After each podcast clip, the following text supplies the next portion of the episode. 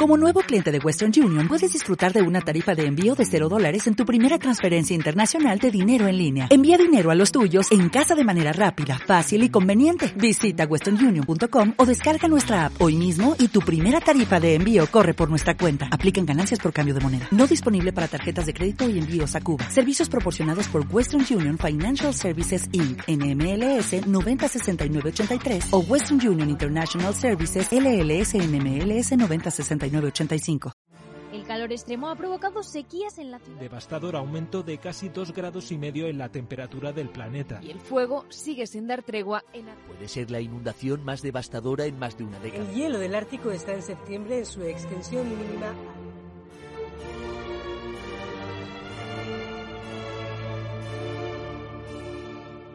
Ahora he de irme. Mi planeta me necesita. Hola Valentina. Hola Miriam. Otra vez. que me estoy aguantando. Dios mío, Miriam, tenemos un problema. ¿eh? Ya, bueno, pero eso yo creo que nuestros oyentes ya lo sabrán. O sea, como habrán llegado a esa conclusión ahora ya, de que realmente tenemos un problema. Entonces, bueno, a ver, no sé, no sé tú, pero yo hace muy poco que he vuelto de vacaciones. Feliz año, por cierto. feliz año, gracias, gracias, gracias.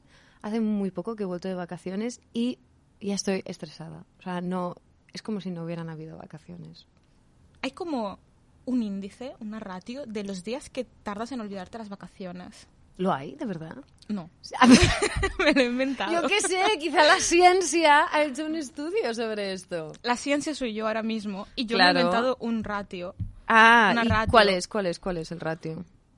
En mi caso son como tres días. Son tres días en tu caso. A, a, los tres días ya se me ha olvidado que he hecho vacaciones ya vuelvo a estar tan estresada como antes de irme. y es preocupante. Creo que el mío también son tres días. Es verdad. Estamos en un año nuevo, 2023. Hola, ¿qué tal?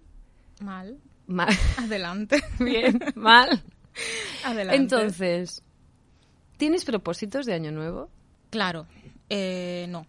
Sí, no lo sé. Tienes que decir que sí. Vale, voy a fingir y voy a decir que sí. Sí, Miriam, he hecho muchísimos propósitos para este año nuevo porque de verdad creo que a día 1 de enero tu vida se, tu vida se reinicia claro. y de golpe eres una persona nueva, fantástica, con muchísimas ganas de vivir y muchísimas ganas de experimentar cosas nuevas y cambiar radicalmente tus hábitos. Porque, ¿Por qué no?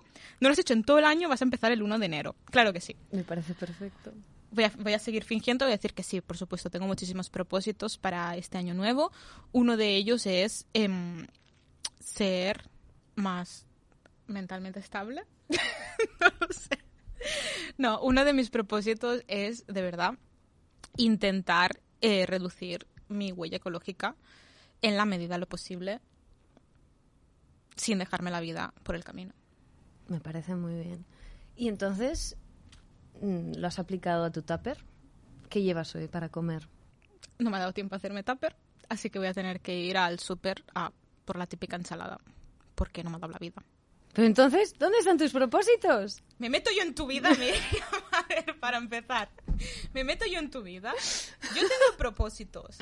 Yo tengo propósitos como mujer empoderada y ecologista.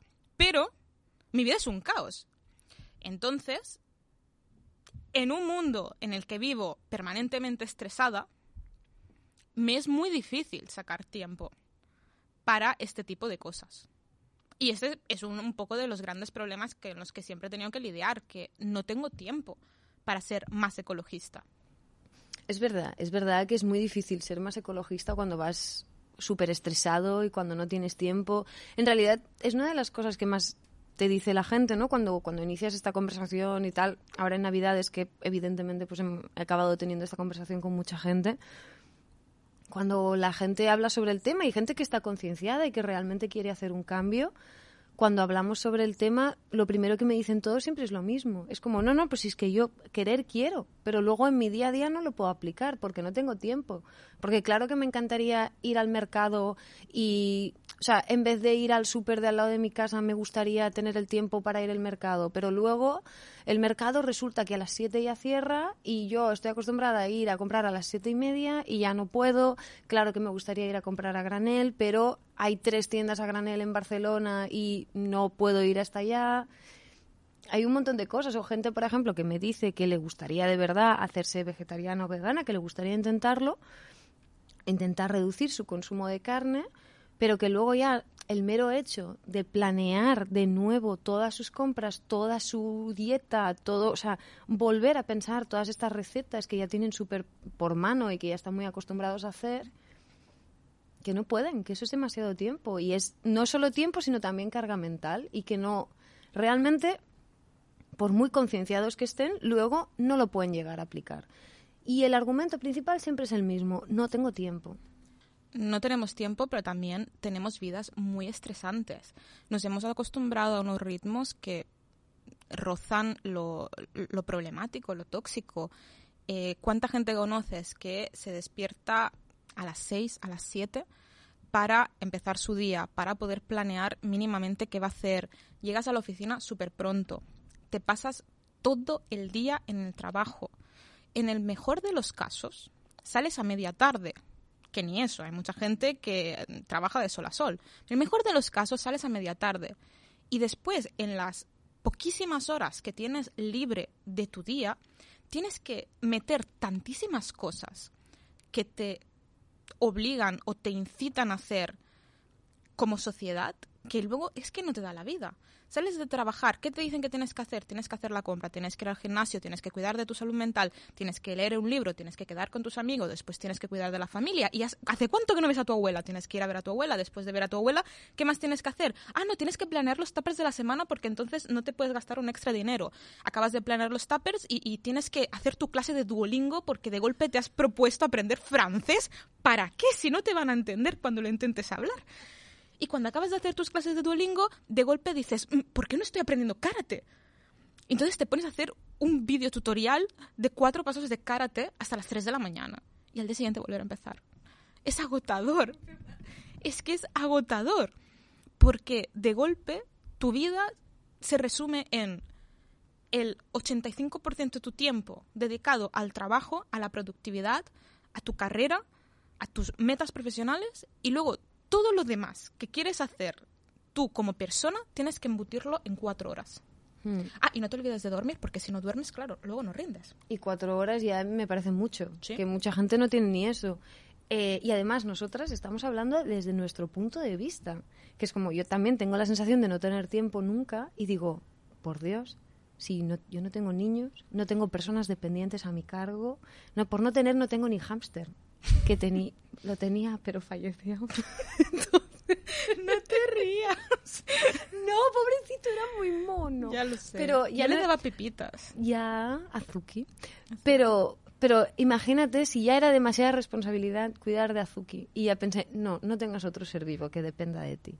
Imagínate cuando hablamos de personas que tienen niños pequeños, que tienen personas mayores a su cargo. O sea, ya no me. Bueno, que tienen que conciliar al final. Exacto, que, tienen que realmente el reto de conciliar es muchísimo mayor, muchísimo mayor que el que tenemos nosotras. Y, y justamente, bueno, hemos querido buscar la información correcta para saber realmente cuántas horas trabajamos al día. Y según el último informe de conciliación laboral del INE, ¿Por qué te ríes? es que tienes la letra muy grande. Porque estoy cegata. Vale, perdón. ¿Te sorprende? Pero si soy un topo. Voy a intentar ser profesional. Lee con tu letra número 72. a ver, a ver. Si Pero que tampoco es una letra tan grande. No, ¿No? va. No, pero a ver, a ver, a ver. Como estaba diciendo, los datos del último informe de conciliación laboral del INE indican que las mujeres con trabajo e hijos y cuya pareja también trabaja dedican 34 horas al trabajo remunerado y 37 horas más a trabajo no remunerado, es decir, a los cuidados. O sea que en total son 71 horas de trabajo a la semana. Y los hombres en la misma situación, es decir, que tienen pareja e hijos, dedican 42 horas al trabajo remunerado y 20 al no remunerado con un total de 62 horas de trabajo a la semana. Es decir, que a pesar de que los hombres eh, dedican más horas al trabajo remunerado, cuando haces el cómputo total de horas trabajadas a la semana, las mujeres trabajan 71 horas y los hombres 62. Estos datos también están disponibles en Eurostat. Es una tendencia que pasa en toda Europa. cuando, cuando miras en países de fuera de Occidente ya es evidentemente una locura. Y según Eurostat, en España las mujeres dedican cinco horas diarias de trabajo no remunerado, cinco horas al día de trabajo no remunerado, y los hombres solo tres. Y por eso repartir el trabajo de cuidados es una de, la- de las Reivindicación. de las demandas más importantes del feminismo. ¿Cómo era aquello? Que luego sale el que te dice, no, pero que yo ayudo. ¿Ayudar de qué, Manolo? Recoger la mesa no cuenta como ayudar. Es tu casa, es tu comida. Es tu casa, o sea, ¿por qué ayudas en tu casa? Tú te encargas de tu casa. Es que además los, que, los típicos que dicen yo ayudo, su ayuda consiste en recoger la mesa y en dejar los platos en el fregadero para que su mujer los friegue. Mm. Entonces, eso no cuenta, Manolo. Exactamente. Ponte a cocinar, cuida de los niños, dale tiempo libre a tu mujer. Es tu familia también, son tus niños. Claro, es que luego con estas cifras, viendo el tiempo que dedicamos al trabajo remunerado, pero también a los cuidados, ¿cómo tienes la cara de ir a alguien y decirle, deberías sacar tiempo para, no sé, hacer más? Claro. Ser como- más productivo, mm, hacer una ruta por cinco mercados de Barcelona para comprar productos de kilómetro cero. Exactamente, exactamente. O, por ejemplo, eh, cambiar tu medio de transporte, ¿no? Y utilizas el coche, pues dejar de utilizar el coche e ir en bus. Pero resulta que el trayecto en bus son 20 minutos más. O sea, la mayoría de cambios individuales que se recomiendan para hacer frente al cambio climático son cosas que requieren tiempo. Sí. Y, y cosas que decimos nosotras mismas en el podcast, ¿no? Cuando recomendamos aprender a coser, cuando recomendamos arreglar las cosas. Es como, Necesitas tiempo para Necesitas hacerlo. tiempo. Todo siempre pasa por lo mismo, tiempo. Porque además también justamente, ¿no? Hablando de ecologismo y de lo que tú puedes hacer y se hace mucho énfasis en que la acción individual no lo es todo, sino que tiene que ser acción en colectiva y a través del activismo y las manifestaciones y tal y cual, es que justamente la comunidad y el activismo es lo que más tiempo requiere. Requiere mucho más tiempo que ir a comprar al mercado. Tiempo y carga mental. Exacto, es lo que más tiempo y más carga mental requiere. Entonces, luego nos sorprende cuando la gente no puede involucrar, o sea, cuando la gente no se involucra en, en política y en activismo. O al revés, la gente que se mete y acaba quemada a unos niveles Tiene muy que salir. y tiene que acabar saliendo porque no puede vivir. Su salud mental se quiebra Mm. porque se autoexige tanto. Exacto. Entonces es como, por eso justamente reivindicar tu tiempo y conseguir tiempo es lo más ecologista que puedes hacer, porque es que sin tiempo, ya activismo no vas a hacer, o sea, es imposible. Y al revés, la falta de tiempo es lo que nos incita a tener hábitos muy contaminantes y muy poco ecologistas. Lo que comentábamos el otro día. Hay veces en las que pides o compras por internet porque no tienes tiempo de ir a buscar las cosas en la ciudad, ir comparando precios en diferentes tiendas y simplemente dedicar una tarde a comprarte un cinturón. Entonces lo compras por internet y haces que un cinturón viaje desde la otra punta del mundo hasta llegar a la puerta de tu casa, sabiendo que eso contamina y que eso tiene un impacto ecológico muy importante, pero es que si no tienes tiempo, ¿qué haces? Además, no solo hablamos de tiempo físico, o sea, también hablamos del tiempo mental, de la carga mental. Es la carga mental lo que más quema a las personas, lo que más estrés genera, lo que más genera como el, el burnout este de estoy quemado, no puedo más con mi vida. No es tanto que también el hecho de dedicarle 10 horas al día a hacer mm, X cosa, sino es el hecho de tener que hacer malabares con las 300 cosas que tienes en tu lista de tareas de mental, de no, es que ahora tengo que ir a trabajar, pero luego tengo que recoger esto, pero luego tengo que ir a buscar el niño y luego tengo que ir a comprar y luego tengo que tal, tal, cual, cual. Totalmente. Y justamente hablando de carga mental, ¿te acuerdas que al principio te decía que uno de mis propósitos de este año es reducir mi huella ecológica y ser mejor ecologista, ¿no? Vale, pues una cosa que tengo muy clara es que estar comprometida con el ecologismo no significa, no implica tener que dedicar absolutamente todas mis horas a la causa. Porque sí, cuidar el planeta está bien, pero también tengo que tener una responsabilidad hacia mí misma, hacia mi salud y hacia mi salud mental sobre todo. Porque muchas veces cuando veo a las personas más sensibilizadas con la causa meterse ¿no? en, en todo tipo de propósitos ecologistas, desde eh, ir más en bici, a reducir, pues por ejemplo, tus viajes en, coche o en avión o, o en cambiar tu dieta, veo un patrón que me preocupa un poco, que es la gente que acaba desviviéndose y dejándose la salud mental por esto, porque pues si cuando salen del trabajo tienen dos horas libres, dedican esas dos horas solo a hacer cosas ecologistas, porque encaja en su narrativa, porque encaja en sus propósitos, pero es que luego acaban quemadísimos y toda su vida se reduce en hacerse su tupper de seitán. Y eso no está bien. El Por- activista penitente. el activista penitente. Y yo lo entiendo, ¿eh? porque yo soy la primera que me parece súper bien y súper necesario que vayas cambiando tus hábitos. Pero no te olvides de tu salud mental. En primer lugar, porque tienes una responsabilidad hacia ti mismo y, y porque si no estás tú bien, no vas a poder ayudar a la causa.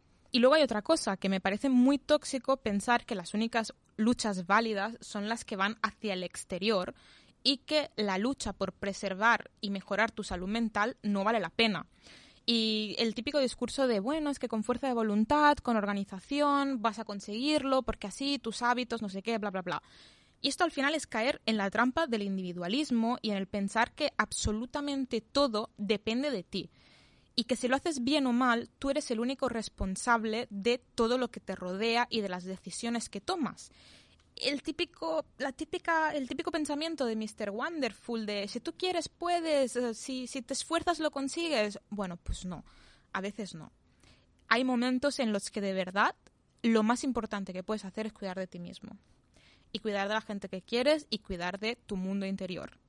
Que luego ya vendrá todo lo demás si de verdad tuviera más tiempo y dinero, mi vida cambiaría radicalmente. Porque, por ejemplo, en vez de tener que montarme unas vacaciones express de un fin de semana, eh, yo qué sé, cogiendo dos aviones con tres escalas para ir aquí al lado, porque no tengo más opciones para llegar, quizá me montaría como una ruta del chill por España, con amigas, haciendo paraditas, y dedicando como días y días a explorar playas de por aquí cerca que las tenemos a un tiro de piedra y que quizá nunca hemos visto. Y me pararía como a comer en los típicos restaurantes de gasolinera que son lo mejor del universo, pero que nadie valora porque están en la carretera. Eso es lo que haría si tuviera tiempo, pero no lo tengo. Entonces tengo que invertir mis tres días de vacaciones en una escapada express. Pero, ¿me entiendes? Me parece un planazo, pero lamento comunicarte, Valentina, que tienes menos vacaciones que un campesino medieval. Es que lo sabía. es que lo sabía. Y no solo... no. O sea, tú piensas que un campesino medieval, ¿vale? Sí. En España, en el medievo, tenía... O sea, estaba lleno de tifus y todo, que estaba fatal el pobre señor, ¿vale? Pero tenía más tiempo libre que tú. Tenía más vacaciones que tú. Es que tenía un pálpito. Sabía que... Sí. Y esto no solo es tú, porque tú eres un poco pringui y tienes pocas vacaciones, sino que tenía más vacaciones que probablemente casi todos los españoles. Y esto lo aprendí en un, en un libro que se llama The Overworked American, de Juliet, eh, Juliet Shore, Juliet Shore, en el que explica un poco eh, la historia del trabajo, ¿no? Y por qué trabajamos tanto acostumbramos a pensar que la jornada de ocho horas es como una especie de, de logro al que hemos llegado después de, mu- de mucho progreso. Porque comparamos nuestra semana de 40 horas con la semana de 80 horas del siglo XIX en Europa, ¿no? Y acostumbramos a pensar que los humanos siempre han trabajado tanto como trabajaban durante el siglo XIX. Ah, Nos imaginamos los campesinos de la Edad Media o la gente en la antigüedad trabajando tantísimas horas como se trabajaba en el siglo XIX. Y en realidad no. Eso es un espejismo, porque nosotros nos estamos imaginando la historia de la humanidad proyectando los patrones de trabajo que nosotros tenemos y lo que pasó en el siglo XIX como si eso hubiera sido siempre Como si hubiera sido lo normal. como si ese ritmo de trabajo hubiera sido constante durante toda la historia de la humanidad. Y eso no es así. El siglo XIX, como te explica Juliet, es una anomalía en la historia de la humanidad. Los campesinos antes trabajaban ocho horas, igual que nosotros. Y en el siglo XIX, cuando los obreros reclamaron la jornada de ocho horas, lo que estaban reclamando era recuperar las jornadas de trabajo que, que habían antes, que eran de ocho horas. No era mejorar, era volver a tener a lo, lo que había antes. Un ritmo normal. Exacto. Entonces, Juliet te lo explica muy bien y, y te explica que antes de la revolución industrial, ¿no?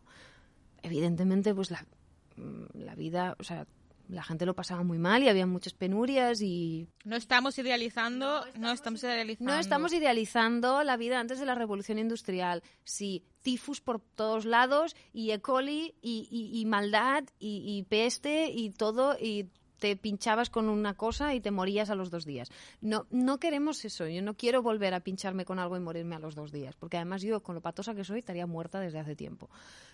No estamos idealizando eso. Antes de la revolución industrial la gente pasaba muchas penurias, pero en lo que a tiempo se refiere, a tiempo libre se refiere, realmente tenían mucho más tiempo libre que nosotros. Shore cita a un profesor de Oxford, James Thorold, que era un economista e historiador del siglo XIX, que se dedicó a, estu- a estudiar la historia del trabajo en Inglaterra. Según él, un día laboral típico en el siglo XIV eran nueve horas. Esto hablamos de un campesino de estos pochos. Y además, se pasaban un tercio del año de fiesta. Ya ves. Quien fuera campesino. ¿Quién fuera campesino? No, que se morían de tifus. Pero, Pero, pero, pero, pero, en lo que a tiempo se refiere, mientras no te mueras de tifus, puedes hacer cosas. exacto. ¿Por qué? Porque había muchos periodos de descanso en los que no se labraba la tierra y porque además los reyes ya lo sabían que si los tenían medianamente contentos no se rebelaban, habían 300.000 fiestas. Porque ahora se ha casado fulana. Ay, pues tenemos toda la semana de fiesta y estaban toda la semana bebiendo y dando vueltas. Luego, ay, es que ahora llega el solsticio de no sé qué, a toda la semana a beber y de fiesta. Entonces, cuando haces el cómputo de todo esto, te sale que un tercio del año pues estaban ahí de parranda. Oye, ni tan mal. Y además no solo esto, sino que en España tenían cinco meses de fiesta al año. O sea, imagínate. Quien fuera campesina española Porque hay otro ya ves, porque hay otro estudio de la Universidad de Columbia que se dedica a analizar las vacaciones en la Edad Media, ¿no? Y el tiempo libre en la Edad Media, pues de varios países. Y entonces hay una que menciona que sí, que en España la gente disfrutaba de cinco meses de vacaciones al año. Así que, Valentina, ahora estás vacunada y ya no te mueres de cosas raras, te puedes pinchar y no te vas a morir mañana. Bueno, no te piques Pero- por si acaso. Exacto, no te pinches por si acaso.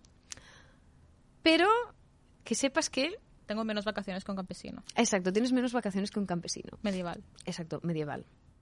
Cuando pones las cosas en perspectiva, cuando te das cuenta de que las acciones individuales no dependen solo de la persona, sino que hay todo un contexto que la rodea y que el hecho de que no tengas tiempo de hacer compra en tu mercado de proximidad no siempre es tu culpa. A veces es tu vida, tu, tu estrés, el caos en el que vives, el que te incita a determinados hábitos y te impide de adquirir unos nuevos. Entonces es cuando te das cuenta que una de las medidas más ecologistas que puedes aplicar es luchar por tu tiempo.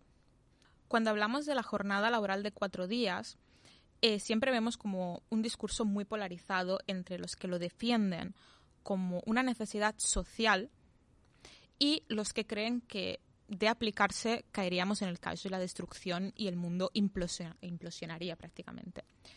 Y de hecho es muy gracioso ver hasta qué punto se llegan como a polarizar los discursos entre los que lo apoyan y los que creen que llevará como a la destrucción de la economía, de la sociedad y, y de los gatos prácticamente Del mundo occidental. del mundo occidental. Ya hay estudios que han puesto en práctica este tipo de modelo y han medido un poco los efectos, tanto sobre la productividad de las empresas como en el caso del rendimiento de los trabajadores y de la vida personal de los trabajadores, que es como de esto va el tema. Entonces voy a citar un estudio que hace poco explicó eh, nuestro querido compañero Gabriel Ubieto. En este estudio lo que hacen es medir los efectos de la aplicación de la jornada la- laboral en diferentes contextos y en diferentes países. Y empiezan a recopilar datos sobre el impacto en las empresas y después el impacto en los trabajadores. Empecemos por las empresas porque es donde aquí es donde la gente se tira los pelos. Las empresas que aplican la jornada laboral están bien.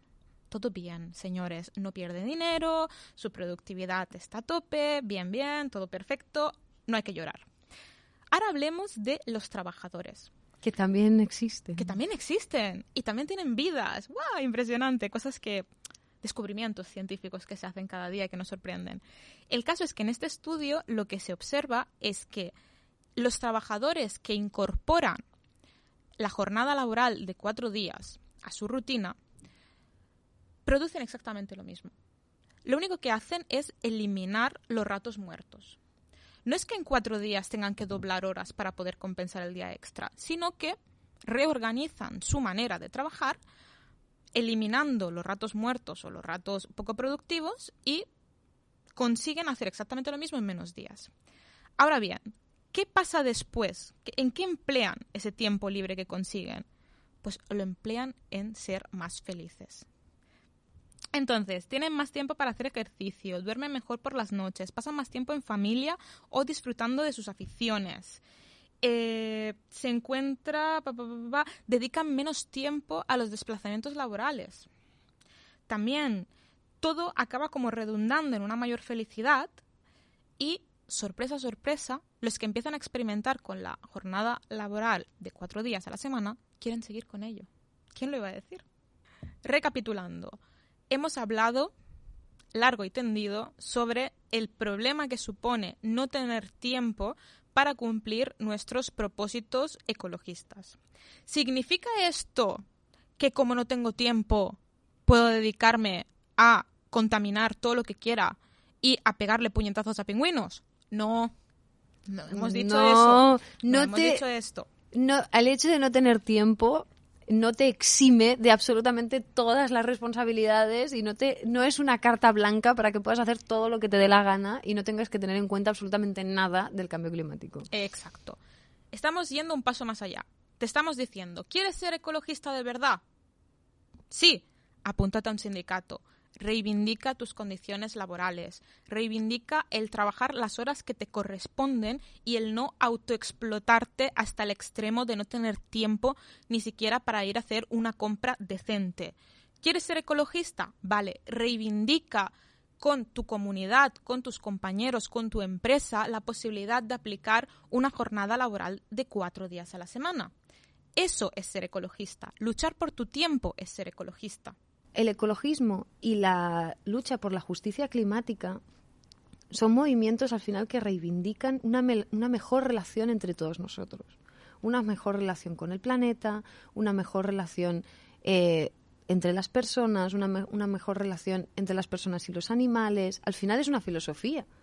Y esa filosofía no solo va a conseguir que el medio ambiente esté mejor, sino que nosotros también estemos mejor, que nuestra salud esté mejor, que, que nuestras vidas estén mejor. Por lo tanto, no es de extrañar que la jornada de cuatro días sea algo muy ecologista. Lo que tienes que hacer es reivindicar ese tiempo y al tener ese tiempo es donde consigues de verdad ser más ecologista sin dejarte la vida.